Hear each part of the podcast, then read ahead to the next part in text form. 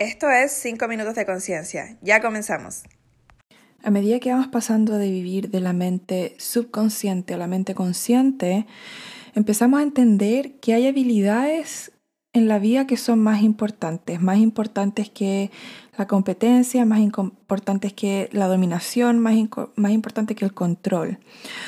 y estas habilidades nos entregan más conciencia de nosotros mismos y del mundo en que estamos viviendo. ¿Cuáles son estas habilidades? Por ejemplo, eh, aprender a aceptar a que no nos entiendan, a que no todo el mundo nos va a entender de la forma que nosotros queremos que nos entiendan, por ejemplo, la práctica de estar en paz con la percepción de otras personas de nosotros, eh, creo que es súper importante y es una de las habilidades básicas que todo ser humano necesita aprender.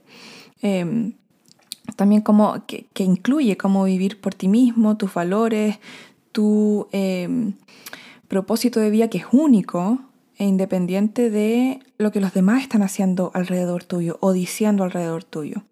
Otra habilidad también que creo que es súper importante es aprender a observar en lugar de reaccionar, incluso en lugar de responder traer nuestra atención a la observación, la práctica de, em, puede ser meditación diaria, y no meditación de sentarte y hacer om necesariamente, pero la meditación es estar presente, estar presente cuando estás llevando un bocado de comida a la boca, de estar presente en el sentido de saber qué sabor tiene, eh, qué es lo que estás masticando, por ejemplo, qué olor tiene la comida, eh, si estoy lavando la losa, de poner eh, atención en qué color, de qué color es el plato, o si voy conduciendo, qué canción estoy escuchando.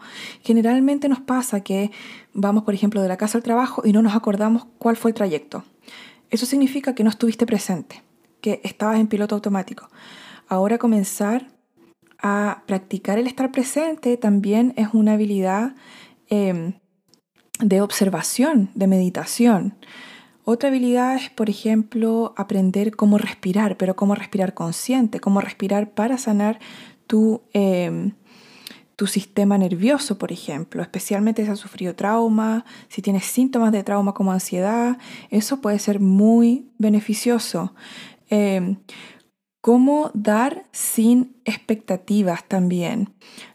esto es muy interesante porque hace poco hablé sobre esto en Instagram entonces, hay muchas personas, especialmente las personas que eh, son people pleaser o que le dan el gusto a los demás, que dan esperando validación o esperando que llenen sus expectativas de algo.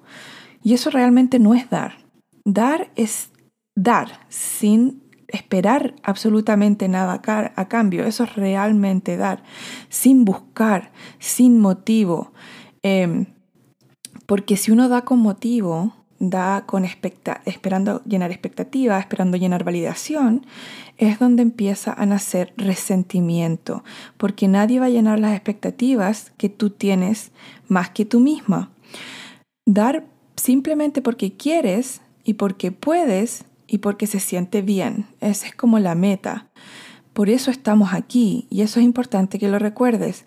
Otra habilidad también muy importante es límites sanos y cómo hacerlo de la manera apropiada. Todos tenemos límites. El problema es que no todos sabemos cómo poner límites de manera sana. Generalmente ponemos límites desde el enojo, del resentimiento, desde estamos hasta arriba. Y eso realmente no es poner límites desde la compasión y del amor. Eh, no es un juego justo. Un juego justo es cuando yo pongo límites desde mi estado emocional calmo, cuando mantengo mi límite y cuando además puedo comunicar de forma directa y simple las consecuencias de que se pase mi límite. otra habilidad también que creo que es súper importante es cómo hablar tu verdad sin que esa verdad necesite ser validada constantemente. La percepción es realidad. Lo que tú percibes es tu realidad. Y no dos personas van a compartir necesariamente una misma percepción. Entonces tu verdad de todas maneras es válida e importa. También la de la otra persona, independiente que no sea la misma.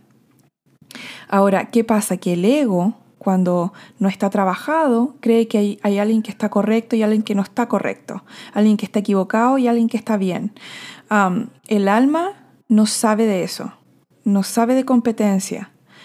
Otra habilidad que encuentro muy importante es cómo poder, hablando del ego, cómo poder observar y ser testigo de tu ego en lugar de que tu ego eh, manipule y maneje tu comportamiento. Y creo que esa también es una de las habilidades más, más importantes. Yo he hablado muchísimo del ego. El ego es tu protector. Pero también el ego, cuando es trabajado, cuando es observado, validado, integrado, el ego puede em, guiarte, puede ser una guía para ti. Pero el ego primero necesita dirección, necesita un trabajo dirigido. El ego siempre va a estar contigo. Ahora, cómo tú integres tu ego va a ser la diferencia.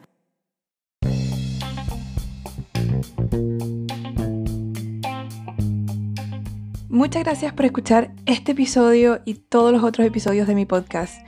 Quiero recordarte que te puedes suscribir y además que le digas a tu familia y a tus amigos que este es uno de los mejores podcasts que has escuchado. Gracias por crear conciencia y salud mental.